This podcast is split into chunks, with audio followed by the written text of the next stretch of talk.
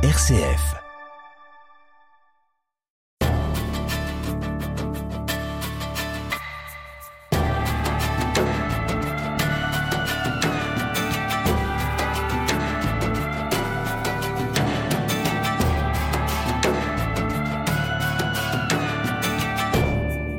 Depuis une trentaine d'années, les progrès techniques et informatiques ont bouleversé la pratique de la médecine. La baisse du nombre de médecins, et encore plus de médecins généralistes, ne cesse d'inquiéter bien des Français qui sont confrontés à une désertification médicale de certaines régions et même de certaines villes. Et l'on sait pourtant l'attachement qu'ont les Français pour celui que l'on appelle le médecin de famille. Docteur Bruno Front, bonjour et merci d'avoir quitté votre cabinet médical rue Monge à Paris dans le 5e arrondissement pour nous retrouver. Depuis 1985, vous y accueillez vos patients comme médecin généraliste. Un métier, une passion que vous nous racontez dans votre premier livre, publié à l'Iconoclaste, intitulé Toute une vie pour eux. 40 ans de pratique médicale, mais surtout de rencontres, d'expérience humaine. Alors j'ai trouvé beaucoup d'humanité dans votre livre, c'est ce qui m'a donné euh, envie de vous rencontrer. Si vous êtes toujours resté un médecin généraliste, un médecin de famille, vous dites que c'est indirectement grâce à ce grand écrivain qu'est Joseph Kessel. Vous pouvez nous raconter? Ah oui, tout à fait. Nous étions dans les années, enfin 1990, et là, euh, les autorités de tutelle, craignant que tous les médecins euh, voyant les honoraires bloqués, passent en honoraires libres, ont décidé de, façon tout à fait directive que euh, mes honoraires étaient bloqués. J'avais choisi la convention secteur 1, et dans, dans, laquelle je suis toujours, et je me suis trouvé comme pris en otage, comme euh, bafoué d'une certaine façon, non respecté, puisque j'avais signé un engagement, et là, de façon tout à fait euh, sans, négociation. Bon. Et voilà que à cette période, je vais voir une, patiente du quartier et qui me dit Oh ben, mon mari était médecin, mon fils est médecin, dans la famille on ne soigne pas, mais j'ai entendu parler de vous, je voulais vous connaître. Bon, je prends sa attention et tout, et puis finalement, très vite, elle me montre une lettre de Joseph Kessel qui rendait hommage à son mari son mari médecin, avait soigné une personne qui était très chère à, Joseph Kessel. Et dans cet hommage, Joseph Kessel disait en 1959, j'avais à peine 5 ans, il n'y a plus de médecin de famille. Déjà. Déjà. Alors il, il, évoque la hâte de notre temps, la dureté des choses. Enfin, il, il dit il n'y a plus de médecin de famille. Alors c'est quand même assez extraordinaire. On pourrait dire la même chose aujourd'hui. Et puis elle s'arrête après avoir lu cet hommage, en tout cas une partie de l'hommage, elle s'arrête et puis elle me dit, ben, vous fatiguez pas trop, docteur, mais continuez. Continuez, cette Continuez. J'ai, je me suis dit, mais je suis reparti, et je me suis dit, mais qu'est-ce, qu'est-ce qu'elle me dit là? Pourquoi? Comment? Et là, j'ai été interrogé, et je me suis dit, mais que veux-tu? Euh, que veux-tu? Quel est quel est ton but dans la vie finalement Enfin, hein? qu'est-ce que tu veux dans la vie? Et je me suis dit, ben, euh, j'avais déjà presque dix ans d'expérience, en tout cas cinq ans installé comme médecin généraliste. Tu veux être dans le temps de l'époque où finalement euh, l'argent dans les années 80 et 90 est devenu une valeur première. Avant c'était déjà important, mais là il y a une accélération des choses. Ou est-ce que tu veux simplement faire le métier que tu aimes, pour lequel tu t'es engagé et continuer à être au cœur de la vie des personnes et, et avec eux cheminer, traverser. Et c'est ce continuer que cette femme vous a dit ah ben c'est continu, continuer. Et je me suis même dit, mais, mais, mais, mais d'où vient cette parole? Elle ne sait rien de moi, elle ne sait rien de mon interrogation. Continuer. C'est drôle parce que vous étiez pas prédestiné à être médecin. Vous êtes euh, le dixième d'une fratrie de onze, une grande, grande famille. Votre père était ingénieur. Il y a beaucoup d'ingénieurs dans, votre famille. Vous, vous avez choisi médecine, mais c'était pas une vocation familiale, la médecine. Non, pas du tout. Comme je l'évoque dans le livre, les mathématiques, les sciences, tout ça, c'était pas pour moi. Sans doute parce que euh, il y avait des brillants frères et sœurs qui étaient euh, devant moi, trois frères ingénieurs, deux sœurs profs de maths, enfin tout ça. Et donc moi, c'était le football. Vous vouliez être footballeur, en footballeur fait, professionnel. Comme beaucoup de jeunes, quand oui, même. bien sûr, mais à l'époque, c'était pas aussi tendance qu'aujourd'hui, mmh. mais je voulais être footballeur. Bon, et des circonstances que j'évoque dans le livre, une pathologie, m'ont amené à l'hôpital. tout jeune adolescent, eh bien, je, on n'était pas du tout dans une culture familiale. On avait la chance d'avoir une bonne santé. Personne dans la famille n'avait eu à, à, avoir souffrir les soins des médecins. Et vous, vous avez été hospitalisé J'ai été, en fait, la vérité, j'ai été, me suis retrouvé quelques heures aux urgences. Et là, pour une bêtise de gamin, en fait, hein, vous étiez ah bah rafraîchi la poitrine avec des glaçons. Hein. Oui, c'est vrai qu'il faisait très chaud en ce mois de juillet, et j'avais eu la bonne idée de mettre des glaçons sur mon thorax d'athlète, et, et, donc le lendemain, 39 de fièvre, pneumonie, urgence d'hôpital Saint-Joseph, et j'ai découvert un monde. Et je dirais quelque chose d'assez étonnant, une espèce de, de, ruche de gens qui... Alors les urgences de l'époque étaient sans doute pas celles d'aujourd'hui, mais on a pris soin de moi on s'est occupé de moi. J'étais quelqu'un, un objet de soin, même un sujet de soin. Et c'était, c'était quand même une découverte pour moi. Et ça, ça a été déterminant dans votre choix de, faire de la médecine? En tout cas, ça m'a ouvert à quelque chose et euh, prendre soin et que quelqu'un s'occupe de moi. Oui, oui, oui, vraiment. Prenne soin de Prenne soin de moi. Euh, j'existais en dehors de la famille, un, tiers. Euh, a pris attention. Ce qui n'était pas forcément le cas dans une grande fratrie de 11 enfants, non? On va parler d'une tribu, mhm. et, c'était magnifique, mais, mais j'étais un numéro, j'étais le numéro 10. Là, j'étais... Et ça, ça joue encore dans votre rapport à vos patients. C'est pas des numéros, c'est des personnes dont il faut prendre soin ça s'enracine là quelque part, cette attention, parce qu'on va le voir, vous avez une vraie pas, attention Je n'ai pas du tout ni de prétention ni de vouloir faire ça. Il s'avère que c'est comme ça que ça se passe. Mais finalement, euh, je rencontre les gens, c'est ça qui m'intéresse. Bon, je le dis un peu aussi, la médecine technique et, la médecine euh, biologique, les progrès de la médecine sont formidables. Bon, après 40 ans de médecine, je crois que j'ai acquis une certaine expérience. Les gens ont la faiblesse de, de me dire que j'ai un bon diagnostic, c'est peut-être vrai. Mais moi, ce qui m'intéresse, c'est être avec quelqu'un et tout de suite découvrir, euh, j'allais dire, la rencontre, l'inattendu, qui arrive dans mon cabinet en chair et en os. Et, l'unicité de la personne qui est en face de vous, parce que j'ai l'impression, en, vous lisant, que chaque patient est vraiment unique. Chaque patient a bien sûr a des pathologies que vous, vous retrouvez chez d'autres, mais en même temps, chaque personne que vous décrivez, en tous les cas dans votre livre, est vraiment unique. Alors peut-être qu'on peut revenir à ce que vous évoquiez. Dans cette histoire des urgences, je suis passé d'un numéro à une personne. Mhm. Attention, il faut être sérieux. Euh, j'ai un respect immense pour toute ma famille, mes parents qui, qui ont été fabuleux et qui m'ont transmis des valeurs très, très importantes. Mais là, il y a peut-être quelque chose. Visage, Thierry Lyonnais. Docteur Front, on va poursuivre un peu cette découverte de votre parcours comme médecin, puisque vous êtes devenu euh, médecin généraliste, comme on dit, médecin de famille. Mais avant cela, j'aimerais qu'on reparle du contexte dans lequel vous avez fait vos études de médecine. On était dans les Trente Glorieuses, parce que vous, vous avez fait vos études de médecine dans les années 70, euh, vous avez vraiment commencé à pratiquer tout début des années 80. Ce contexte-là est complètement différent de celui d'aujourd'hui. Ah ben, bien des égards. Mm. D'abord, euh, ne serait-ce que j'ai fait mes études à Henri Mondor à Créteil, il y avait des terrains vagues. Et entre 72 et 80, cette période, cette décennie de médecine, d'études de médecine, la ville s'est construite.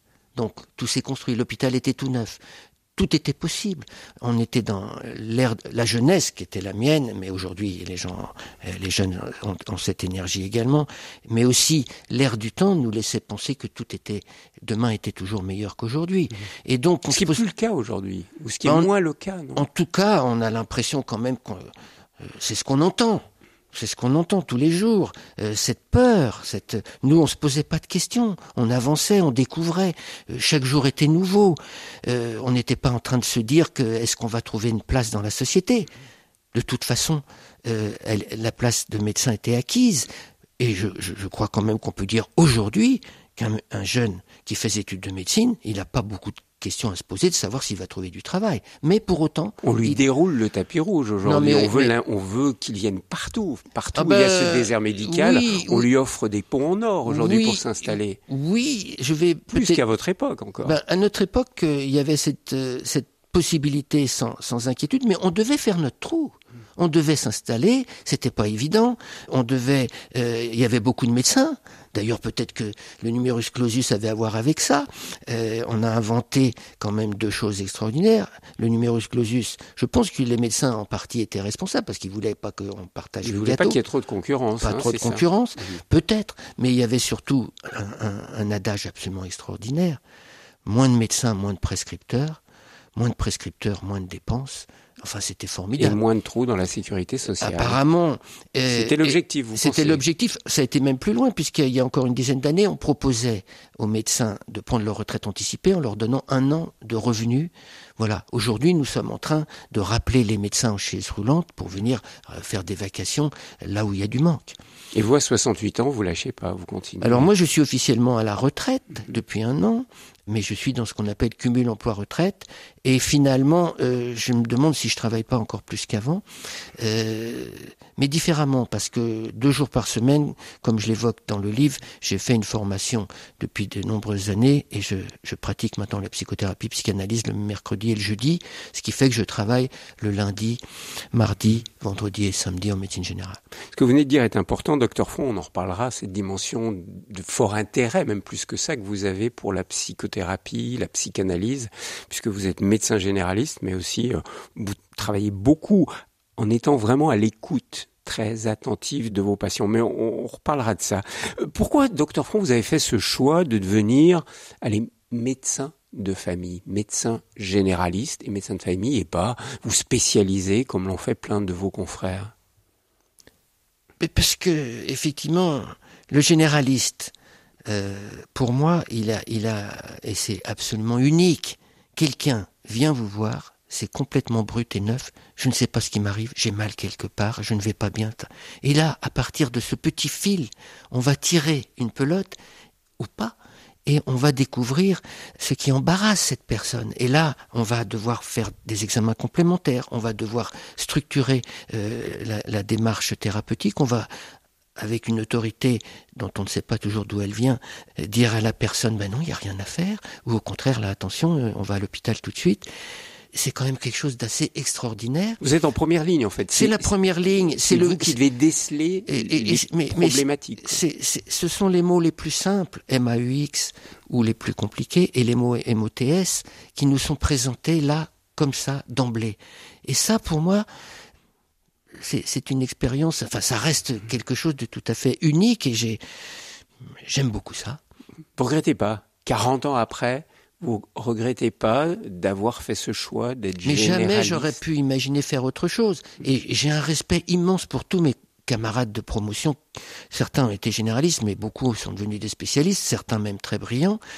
Et j'ai jamais eu à leur égard une quelconque forme de jalousie ou de- d'envie.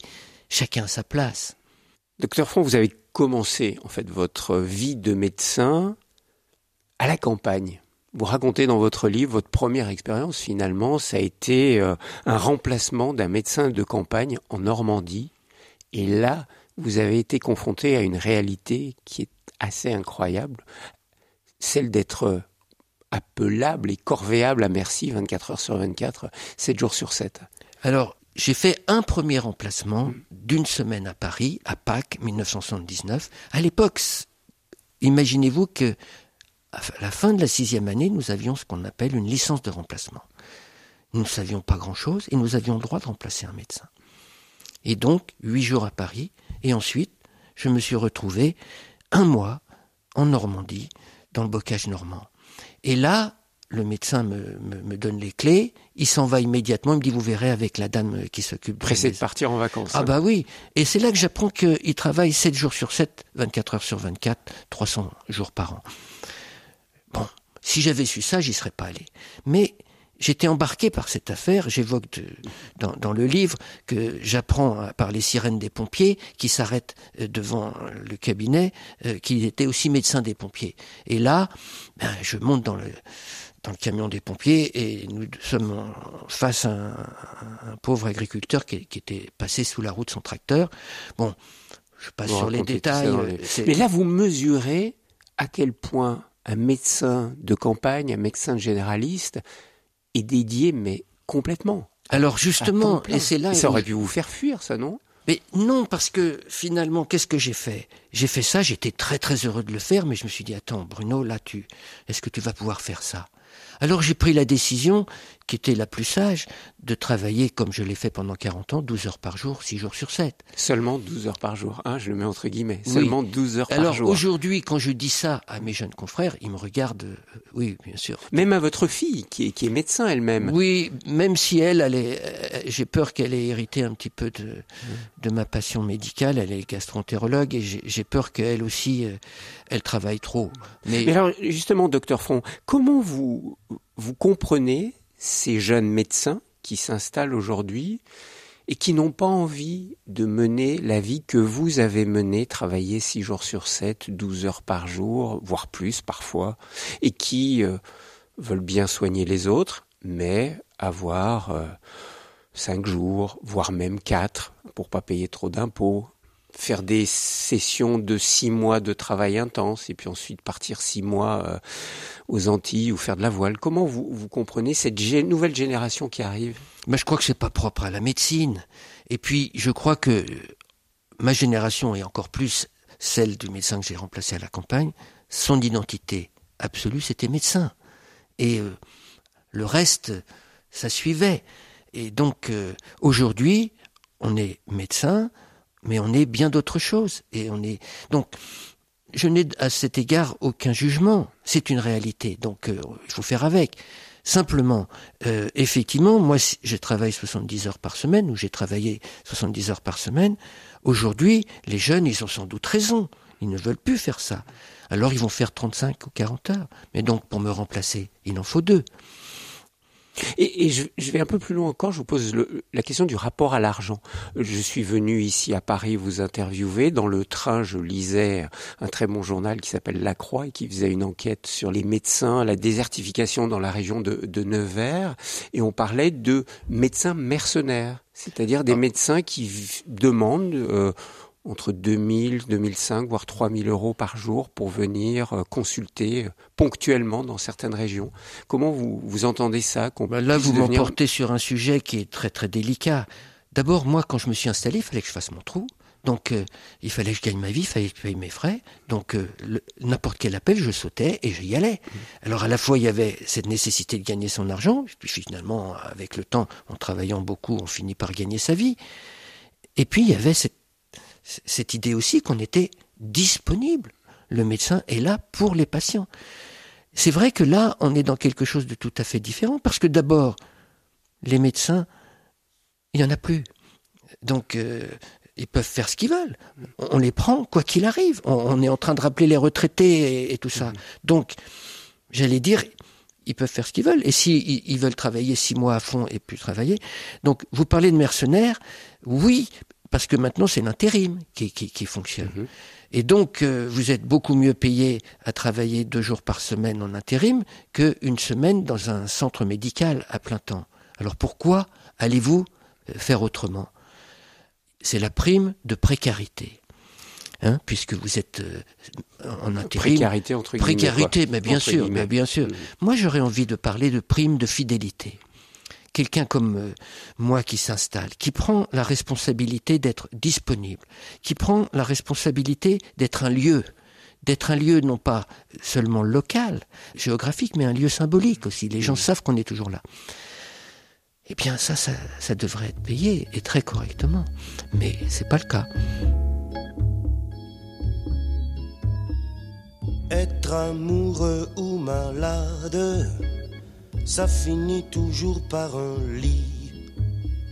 Je n'ai plus quitté la chambre dès l'instant où elle est entrée dans ma vie. Dites-moi, docteur,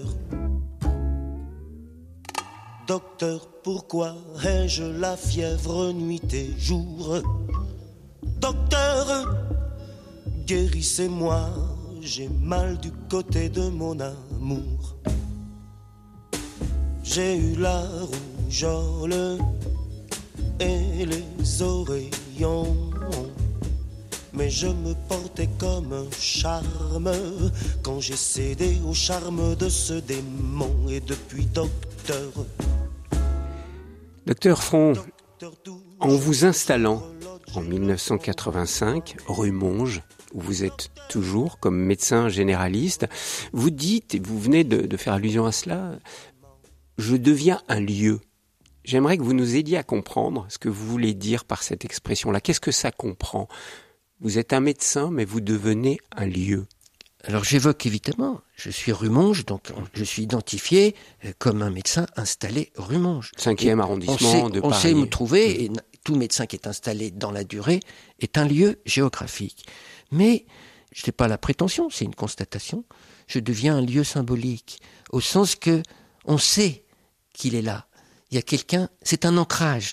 Parce Un repère. hein. un repère. Les gens aujourd'hui ben, sont dans les avions, sont dans les TGV, sont euh, dans le RER, sont circulent, circulent, circulent. Et donc, ils savent que à un moment donné, il y a quelqu'un qui est toujours là au même endroit. Et c'est pas rien quand même, c'est pas rien. C'est Est-ce que c'est pas le privilège des grandes villes, ça? Ben, euh, à la campagne, s'il y a encore un médecin, oui, mais maintenant on met des maisons médicales. Et moi, je suis tout à fait pour ça.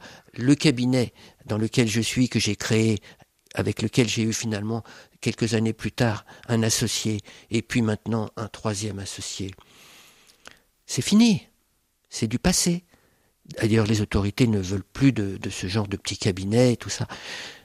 Et pourtant, pour moi, je, je crois que c'est essentiel. En quoi c'est important et essentiel, justement? Ben, c'est essentiel parce que, enfin, ce qui est essentiel, c'est le fait qu'il y a la relation humaine et que les gens viennent en un, un endroit où ils savent qu'ils trouveront toujours la personne qu'ils connaissent dans la durée Et le même médecin, c'est important. et le même médecin ou en tout cas la même équipe de médecins, puisqu'on travaille en, en équipe avec mon associé. Et je crois, alors juste, je fais un petit, une petite parenthèse, les maisons médicales, formidables. Mais alors, le problème, c'est qu'on a des vacataires maintenant. Et ce qu'il faudrait, c'est que dans les maisons médicales, les gens s'installent avec le même esprit, celui de l'engagement, celui d'être un lieu également, non seulement géographique mais symbolique, et que ce ne soit pas des prestataires de services, mais des gens qui s'engagent vraiment, et qui s'engagent aussi parce que, je le dis dans mon petit ouvrage, on en reçoit énormément. La durée, la confiance, c'est c'est quelque chose d'unique. Et le fait d'accompagner, comme vous l'avez fait, docteur Bruno Front, pendant des années, une famille, plusieurs générations. Parce qu'en fait, vous accompagnez aujourd'hui sur deux, trois générations. Ça, c'est qu'est-ce que ça apporte de particulier? Ben, ça apporte euh, le fait que la confiance renouvelée, la capacité de, de, contextualiser le symptôme. On soigne une personne, mais aussi une famille. Et donc, euh, on peut considérer que quelqu'un dans une famille euh, peut, peut, un symptôme ou une personne malade est malade évidemment euh, parce qu'il a une chose, mais il s'inscrit dans une histoire familiale et donc c'est pas rien. Et puis ça nous permet d'avoir beaucoup de renseignements sur euh, sur l'histoire de la personne et c'est pas négligeable pour la médecine générale aussi. Et là, c'est beaucoup plus difficile parce que je suis à cette période-là. On voit les gens naître, grandir, s'unir, divorcer, se remarier. Et puis, j'ai connu des gens qui avaient 40 ans, qui étaient dans la force de l'âge, que j'accompagne jusqu'au dernier souffle. Et ça, c'est quand même quelque chose qui est, qui est rude, d'autant que maintenant, euh, ma clientèle avance son âge et, et- et évidemment en pathologie et, et en finitude. Et ça, euh, évidemment, ils me mettent aussi devant euh, ben, mon impuissance et puis ma propre finitude. Et ça, on le vit comment, euh, docteur Front Quand on est face à des personnes qui viennent vous voir parce qu'elles sont malades, elles souhaitent guérir, parfois vous réussissez, vous les guérissez, parfois non, parfois vous êtes impuissant. Comment on vit ça, son impuissance en tant que médecin? Ah ben ça, euh, je crois réellement que si on est un peu honnête et qu'on se raconte pas d'histoire, son impuissance, elle est très très vite. Euh, on, s'en rend compte très vite. Bon, après, de plus en plus, euh, elle apparaît au fur et à mesure des années. Moi, j'ai fait euh, mon service militaire au SAMU, et c'est vrai que là, on avait l'impression de... Et c'est pas une impression, c'est une réalité. On, on sauve les vies. Un arrêt cardiaque sur lequel vous intervenez, ou d'autres accidents ou autres, c'est formidable. J'ai fait les urgences médicales de Paris et comme SOS pendant trois ans. J'étais dans une situation intermédiaire, mais aussi à des moments où j'ai pu de fait. Je pense à un petit garçon qui avait un purpura fulminance. J'ai mis une injection de pénicilline le temps que le SAMU arrive. J'ai eu la belle surprise qui s'en est sorti. Bon, là, mais je n'en tire aucune, aucune force. Mais finalement, c'est pas ça qui m'intéressait. C'est vrai que ça, c'est grisant, je dirais. On est un peu dans l'extraordinaire. Vous, oui, sauvez des vies. Alors que dans votre métier de médecin généraliste, c'est le quotidien, année après année, et puis, in fine, c'est toujours la mort.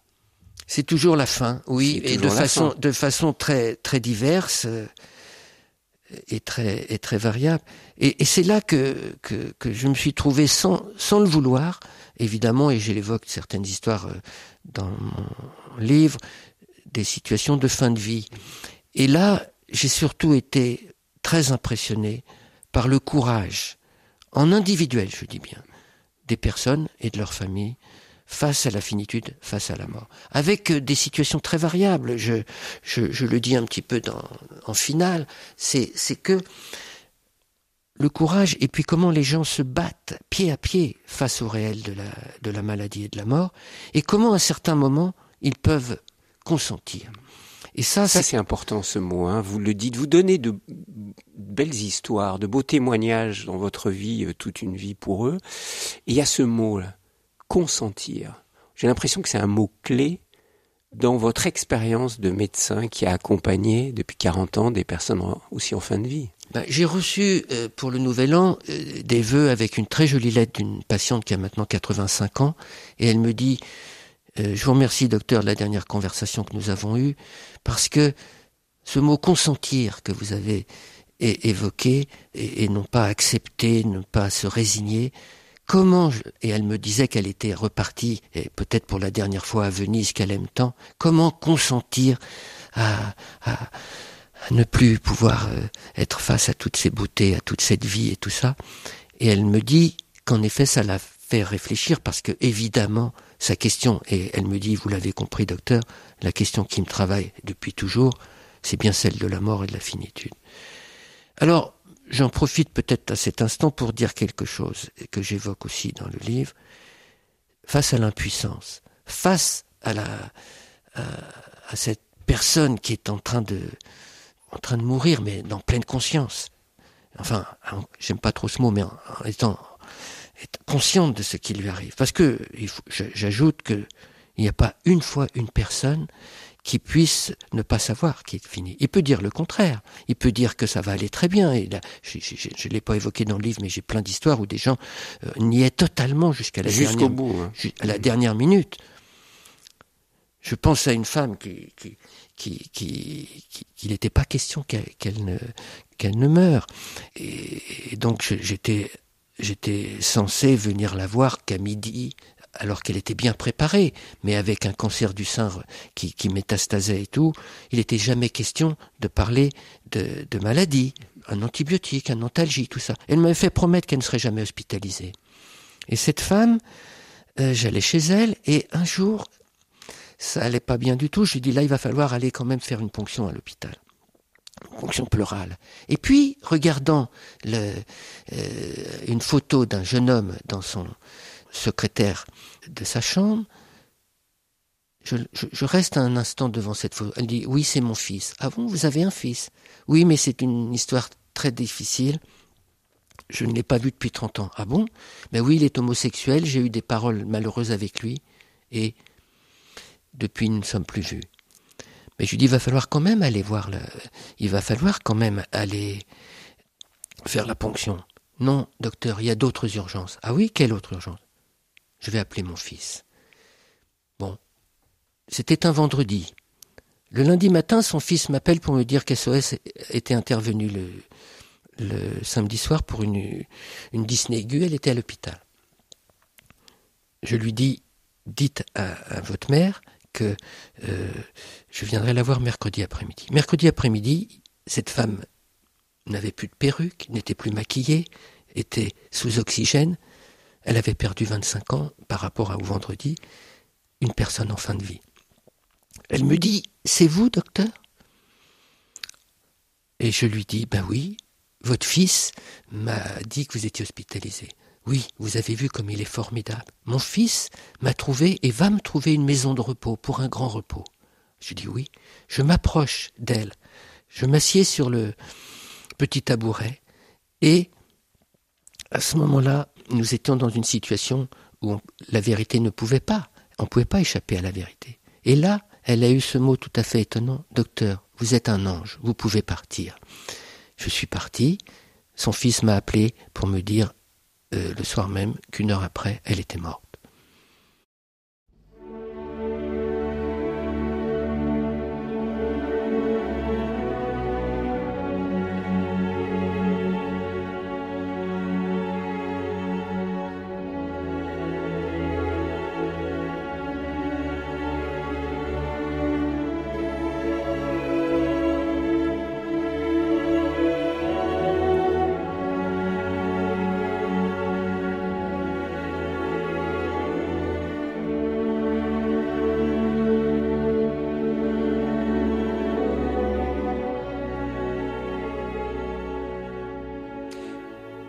Front, consentir et vérité sont deux mots qui sont intimement liés.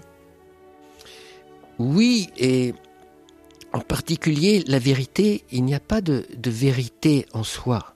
Je refuse totalement cette notion de vérité en soi.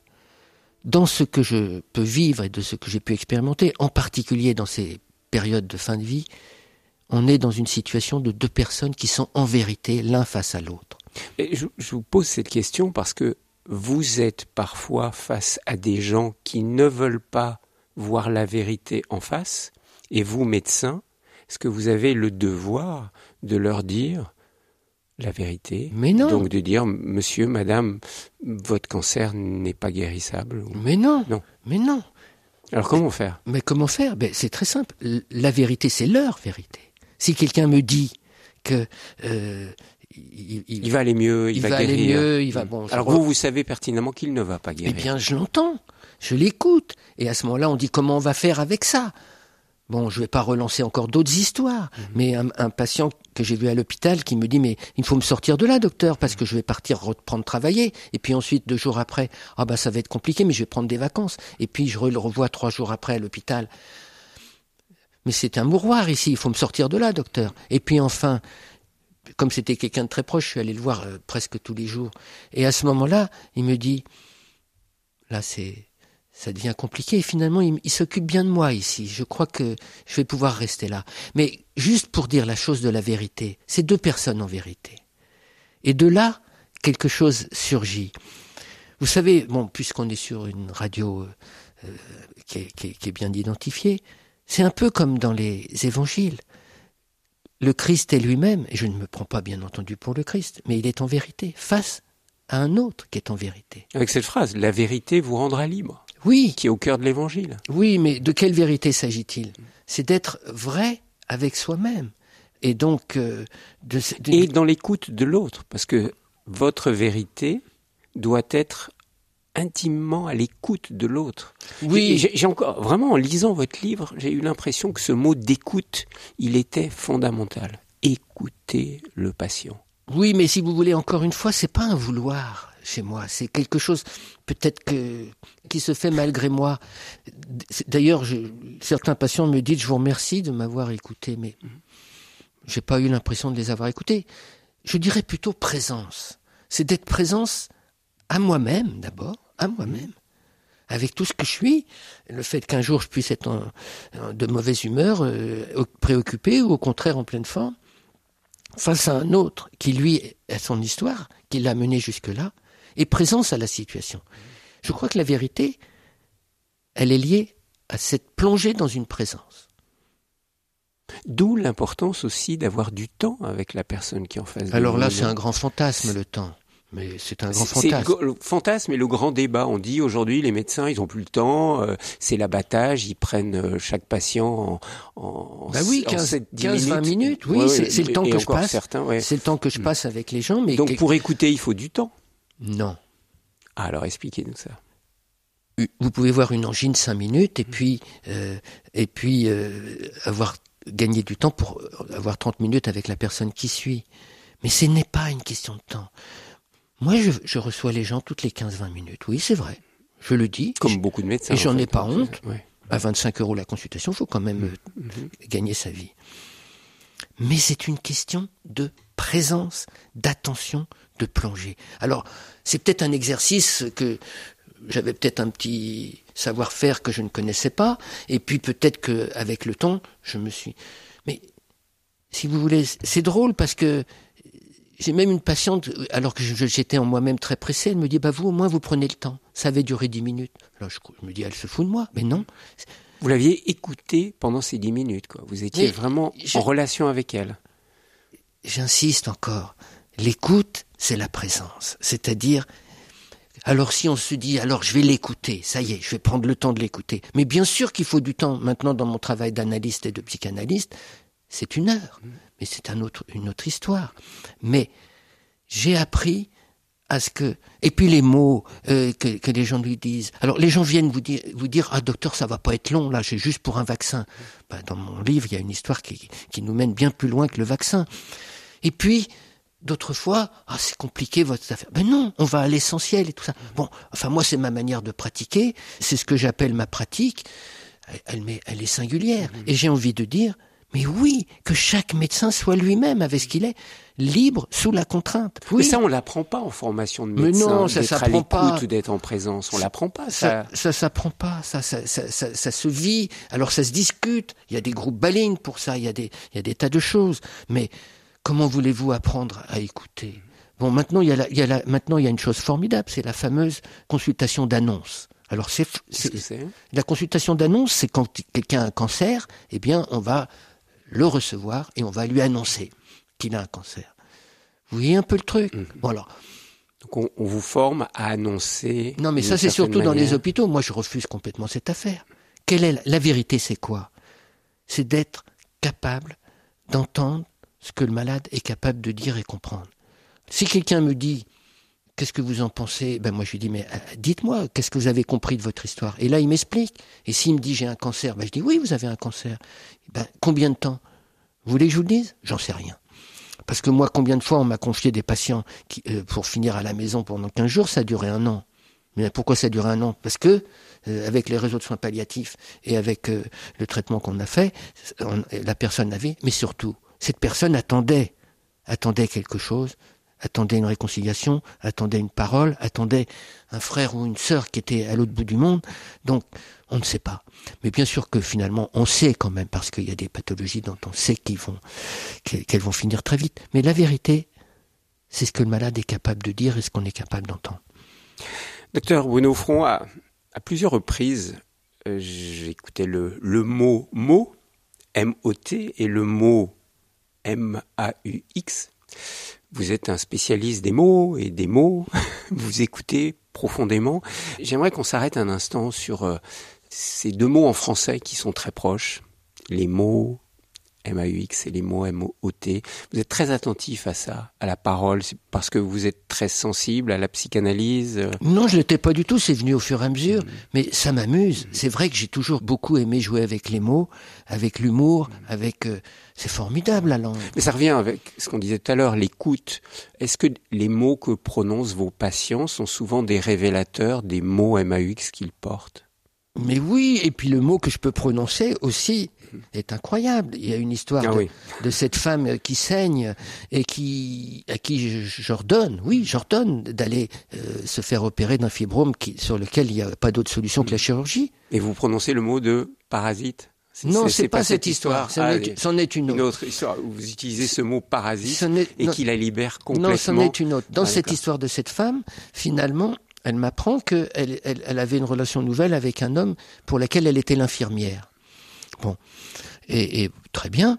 Et en partant, j'attends qu'elle vienne, euh, qu'elle me donne des nouvelles. Et puis six mois après, je la revois en pleine forme. Alors je dis, mais alors j'ai pas eu de du chirurgien, j'ai pas comment s'est passé l'opération, mais j'ai pas été opéré, docteur. Mais je dis, mais comment? Vous n'avez pas été opéré Mais qu'est-ce qui s'est passé? Ah ben après vous avoir vu, est-ce que vous m'avez dit, je n'ai plus saigné. Je dis, mais qu'est-ce que vous me racontez là? Bah oui, vous m'avez dit, jusqu'à quand allez-vous vous vider comme ça en jouant l'infirmière? J'aurais dit ça, moi. Et donc, et donc les saignements se sont arrêtés, son hémoglobine est remontée, elle n'a pas été opérée. Elle a entendu le mot non, mais se vider en lien avec son activité. Oui, mais ce qui est tout à fait formidable et que je dis dans l'histoire, mm. c'est que je ne sais même pas si j'ai prononcé ce mot. Je m'en souviens plus. C'est-à-dire, est-ce que j'ai prononcé ce mot et qu'elle l'a entendu, ou est-ce que je ne l'ai pas prononcé? Et, qu'elle l'a entendu je, ne sais pas, c'est mystérieux. Bon, ça, c'est des histoires un petit peu particulières. Mm. Quant aux parasites, c'est une autre affaire. Ah, elle est belle. Allez, racontez-là cette histoire quand même.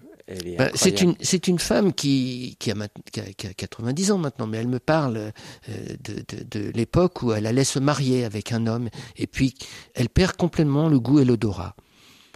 Et il était bien avant la Covid, bien sûr. Et c'était très ennuyeux parce que cet homme était très gourmet. Et elle ne savait plus faire la distinction entre le salé, le sucré, si c'était du vin ou si c'était de l'eau.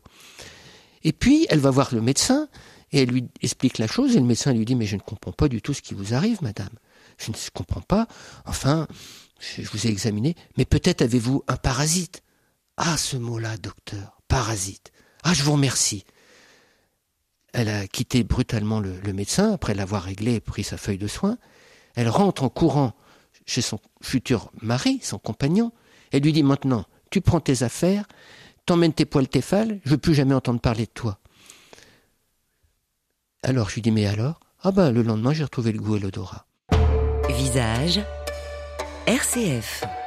Docteur Font, une autre activité euh, complètement inhérente à votre vie de, médecin de, famille, ce sont les, visites à domicile. Quelque chose que très peu de vos confrères pratiquent encore aujourd'hui, les visites à domicile, hein, c'est chronophage, on n'en fait pratiquement plus. Vous, vous en avez fait pendant toute votre carrière.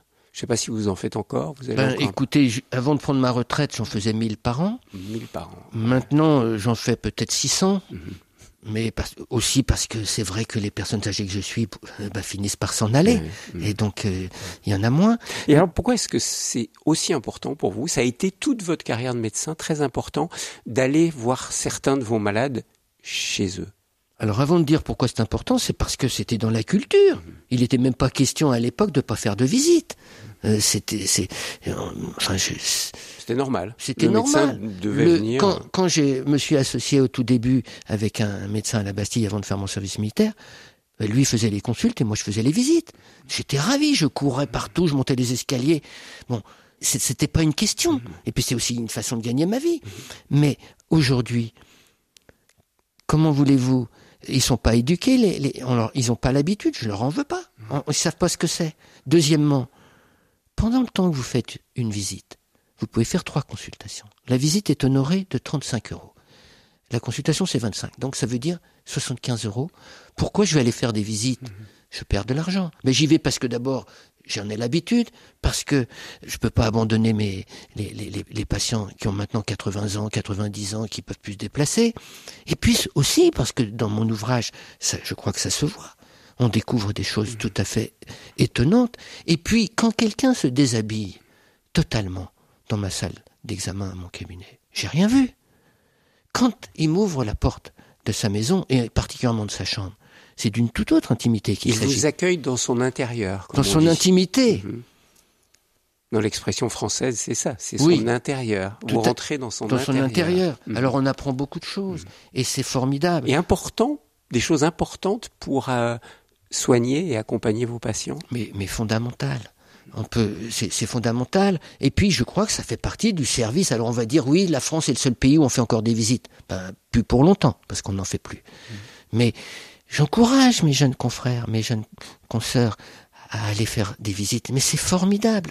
Et puis, moi, j'ai appris tellement de choses sur l'existence, sur la vie des gens, parce que c'est ça qui m'amuse, c'est ça qui m'intéresse. Et sur la vie, et sur la vie tout court. Sur la vie tout court. Alors, évidemment, c'est cher payé. Mm. Alors, je fais un petit aparté. Euh, on va parler un peu politique là, hein.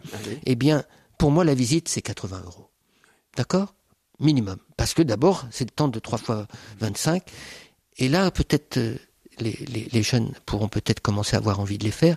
Je ne suis pas sûr. Parce que c'est, ça fait peur d'être retrouvé tout seul. Parce que maintenant, on veut plus travailler tout seul. On veut travailler en équipe. On peut demander à son collègue qui est à côté ce qu'il en pense et tout. C'est formidable. La médecine est beaucoup plus. Mais travailler tout seul, mhm. se retrouver tout seul à la maison, euh, chez quelqu'un, c'est pas évident. Mais pourtant, c'est excitant. Docteur Front, quand on est confronté, comme vous l'êtes, tous les jours, quelque part à la, misère humaine, à la souffrance, à la maladie, à la mort. Comment on tient dans la durée? Je ne sais pas. Franchement, je ne sais pas, mais on tient parce que parce que c'est une curiosité qui n'est jamais assouvie. Et puis, c'est vrai que des fois, on est totalement découragé parce que c'est trop dur. C'est trop dur. Vous avez eu des moments comme ça dans votre vie, non Où vous en pouvez plus, la fatigue, euh, la fatigue physique, et puis, et puis, euh, bon, mais je ne saurais pas dire. Qu'est-ce qui vous a fait tenir en fait pendant plus de 40 ans dans ce métier? Parce qu'il n'y a pas que ça. Il n'y a pas que... Bien sûr, ça fait partie du travail d'être face à la finitude, face à la mort, face à son impuissance. Mais il y a tellement de, de, de, choses extraordinaires. À côté de ça, il y, a des, il, y a, des choses un peu étonnantes parce que vous faites votre travail. Vous vous dites, ah là, c'est pas mal, j'ai fait ce qu'il fallait. Et puis vous recevez des reproches. Et puis un jour, vous vous dites, là, j'ai peut-être pas fait vraiment, j'ai pas été très bon là. Hein. vous recevez des fleurs. Alors c'est quand même étonnant. Et puis, donc ça apprend l'humilité. Encore il n'y a pas longtemps, à Noël, une vieille patiente de 90 ans me dit Docteur, j'étais tellement malade à Noël que j'ai pas osé vous appeler. Mais maintenant, vous pouvez venir. C'est quand même assez extraordinaire. Mmh. Ça, vous rend, ça rend un peu humble sur les choses, non? Mmh. Mais quand même, cette question, cette question du, sens de la vie. Il y, a des métiers qui sont plus en contact direct avec cette réalité qui nous habite tous finalement. C'est cette peur de souffrir, c'est cette peur d'être malade, c'est cette peur de la mort. C'est quelque chose qui est profondément inscrit dans l'humain. Vous, vous êtes confronté à ça tout le temps, avec des moments de joie, des moments où vous guérissez, des moments où vous voyez des gens euh, qui sortent de leur de leur maladie, euh, qui, qui revivent d'une certaine manière. Et puis vous en voyez quand même beaucoup qui, qui ne s'en sortent pas. Et euh, moi, c'est cette question du sens de la vie qui, qui me questionne beaucoup à travers ces émissions. Vous êtes un observateur vous de cette question essentielle. Je suis. Pourquoi la souffrance Je suis. pourquoi la mort? Ah bah oui, ça évidemment, mais c'est une question finalement peut-être ça me permet d'être en permanence confronté à cette question qui me taraude depuis toujours, sans doute. Donc, c'est la question, non? C'est quoi la souffrance? Pourquoi la mort? Oui. Dans notre condition humaine. Je me pose peut-être pas cette question. Moi, je suis témoin de comment les gens l'affrontent. Et euh, et ça, vraiment, je l'ai déjà dit un petit peu, mais je suis très très impressionné par le courage des uns et des autres, de ces gens en fin de vie à condition qu'on veuille bien les regarder, à condition qu'on puisse être présent, à condition aussi qu'on accepte de rien pouvoir faire pour eux. Je lui dis à un moment donné, tout en ne fuyant pas. Alors, est-ce que moi, je n'ai pas fui? Ben, Bien sûr que je ne peux pas dire ça. Il m'est arrivé très souvent de fuir. Je suis un homme. Il y a des moments où je ne peux pas supporter. Fuir de, quelle ben, manière? Fuir au sens de, de, ne pas être présent, de, dire là c'est trop dur. Bon, mais je reviens. Mais bon, je peux revenir, mais, mais quand on ne fuit pas, quand on reste face à, il y a des, des, moments de vérité et de voir un accès de la personne à sa propre vérité, c'est quand même très émouvant. Donc, il n'y a pas de, de, question pourquoi la souffrance, mais il y a comment les gens la traversent. C'est ça qui m'importe et qui peut-être euh, me rassure parce que je suis pas sûr moi personnellement. Le moment venu, si ça devait venir d'être confronté à la souffrance, d'être tout à fait à la hauteur.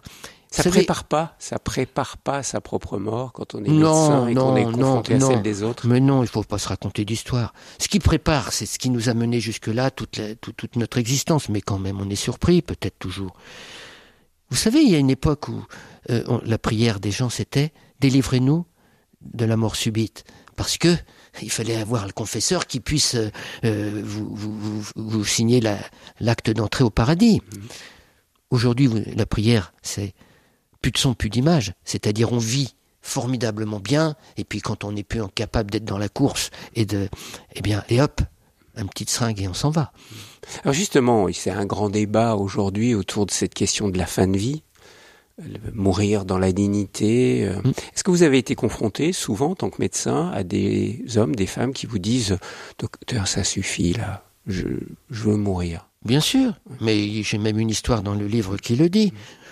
Et là, comment vous réagissez En tant que médecin, vous formez pour guérir et pas pour donner la mort? Mais je crois que c'est assez... Enfin, D'abord, la loi telle qu'elle est, de mon point de vue, est suffisante, à condition qu'on veuille bien l'appliquer. Parce que de quoi s'agit-il? Et moi, c'est mon leitmotiv. Il s'agit de soulager les gens et de ne pas les tuer. Alors vous allez me dire, oui, quand on pousse la seringue, on les tue. Oui, mais il y a un moment, il y a un moment qui est bien donné euh, et qui arrive pour ça. Moi, j'ai encore récemment une patiente qui me qui me disait, je voudrais pas que vous ayez problème avec la loi parce que je vous demande quand même quelque chose. Je lui dis, mais vous savez, je vous soulagerai, je ne tuerai pas. Bon, elle attendait son fils qui était loin à l'autre bout du monde, euh, et, donc euh, il a fini par arriver, et puis son état s'est dégradé. Est-ce que j'ai eu une quelconque difficulté à mettre de la morphine et du Valium pour qu'elle s'endorme? Parce que elle commençait à être mal, voilà. Mais alors après, il y a des, situations extrêmement euh, limites, et moi je veux pas qu'on inscrive dans la loi de notre pays le droit de tuer. Je veux qu'on puisse soulager les gens. Ceci dit, il y a une certaine forme de contradiction, parce que dans mes directives anticipées, euh, j'ai écrit que si j'étais devant une situation de sclérose latérale amyotrophique ou de ce genre de pathologie, maladie Charcot, tout à fait épouvantable, à un moment donné, je voudrais qu'on puisse euh, quand même faire ce qu'il faut pour me soulager. Il fut un temps pour cette maladie Charcot où on a pris la décision de ne plus intuber ces gens-là, pour pas prolonger leur vie. Très bien, on ne le fait plus. On sait très bien que c'était délétère et ça servait à rien.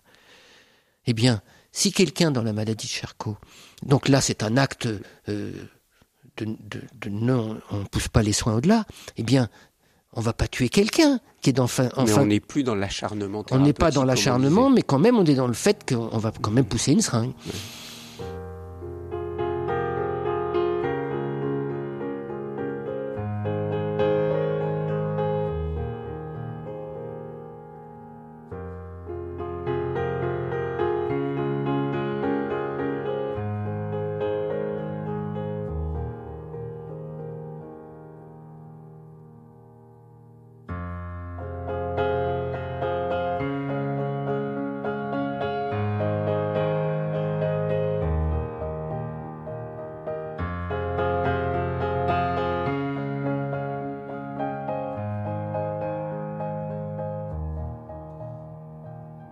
Docteur Bruno Franck, en quoi votre regard sur la vie, sur l'existence, a changé au cours de ces 40 dernières années?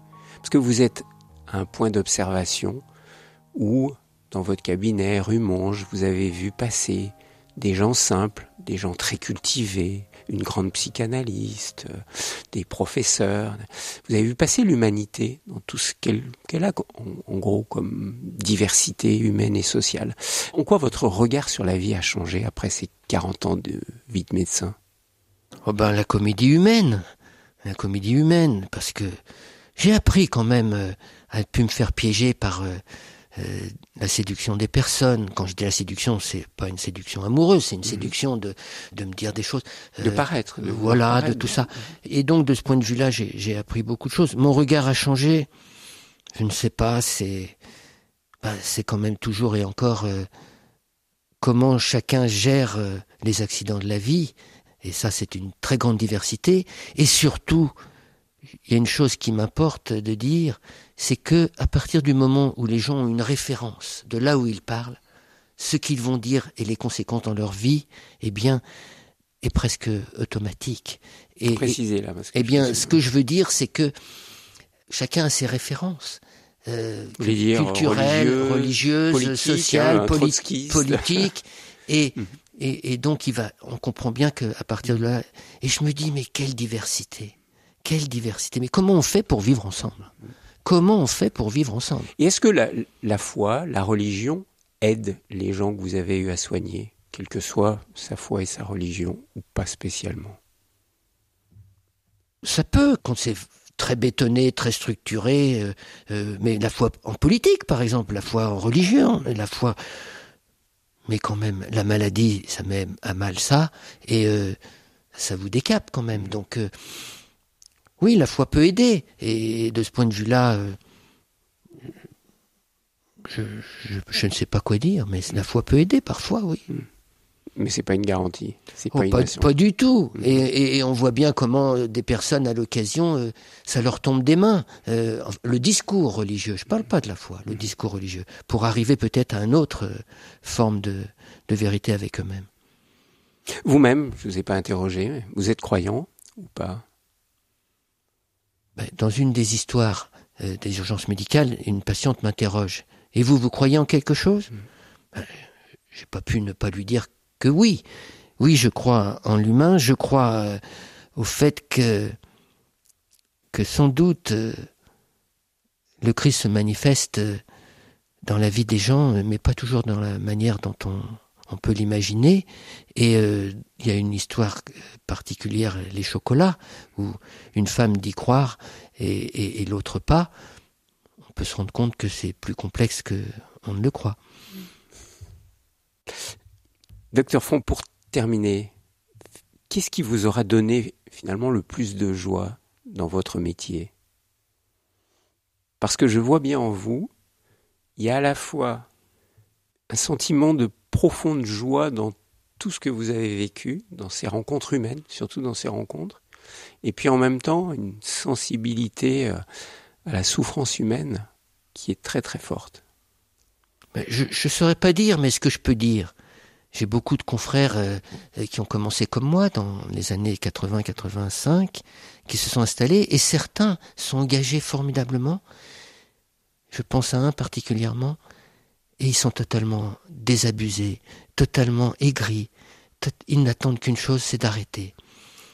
Et moi, j'ai la joie, je ne sais pas pourquoi, j'ai le bonheur, j'ai la chance, malgré bien des péripéties euh, euh, et des difficultés dans ce métier ou dans ma vie même personnelle, d'aimer encore ce métier. Je, je me disais, toujours j'avais ce fantasme de ce livre, quand il paraîtra, j'arrêterai la médecine, la médecine générale. Et j'avoue que là, j'ai beaucoup de difficultés à, envisager d'arrêter, mais il va bien falloir physiquement un jour ou l'autre le faire. Mmh. La vie me rattrapera, la finitude. Mais pour l'instant, je me sens encore envie de, c'est la rencontre. Mais c'est que ça, c'est la, c'est la, c'est la surprise. Mmh. C'est, c'est, c'est une porte, c'est une porte ouverte sur, euh, sur euh, un être en chair et en os. Et, j'ai reçu les gens m'animent, ils me nourrissent. Alors c'est peut-être pathologique, mais je vais pas m'allonger. Nous sommes assis, je vais pas reprendre une tranche de psychanalyse. Mmh. Mais les patients me nourrissent au quotidien. Il n'y a pas un matin où je me lève pas en me disant mais quelle surprise je vais avoir, un diagnostic un peu particulier, ou finalement une personne euh, amusante, ou même quelquefois difficile à traiter. Eh bien, merci beaucoup, docteur Bruno Front. Beaucoup de ces rencontres, vous nous les partagez dans, ce livre hein, que vous publiez aux éditions L'Iconoclaste, toute une vie pour, pour eux. Et puis, merci pour votre travail de médecin généraliste. Et à travers vous, j'ai envie de remercier tous les médecins généralistes, les médecins de famille hein, qui font un boulot incroyable. Certains nous écoutent et j'ai envie de remercier particulièrement notre médecin de famille qui suit toute notre famille depuis 25 ans, qui est devenu un ami et qui, qui est aussi un auditeur de RCF. Donc merci à lui, merci à vous. Merci à vous de m'avoir permis de vous partager mon enthousiasme et ma foi.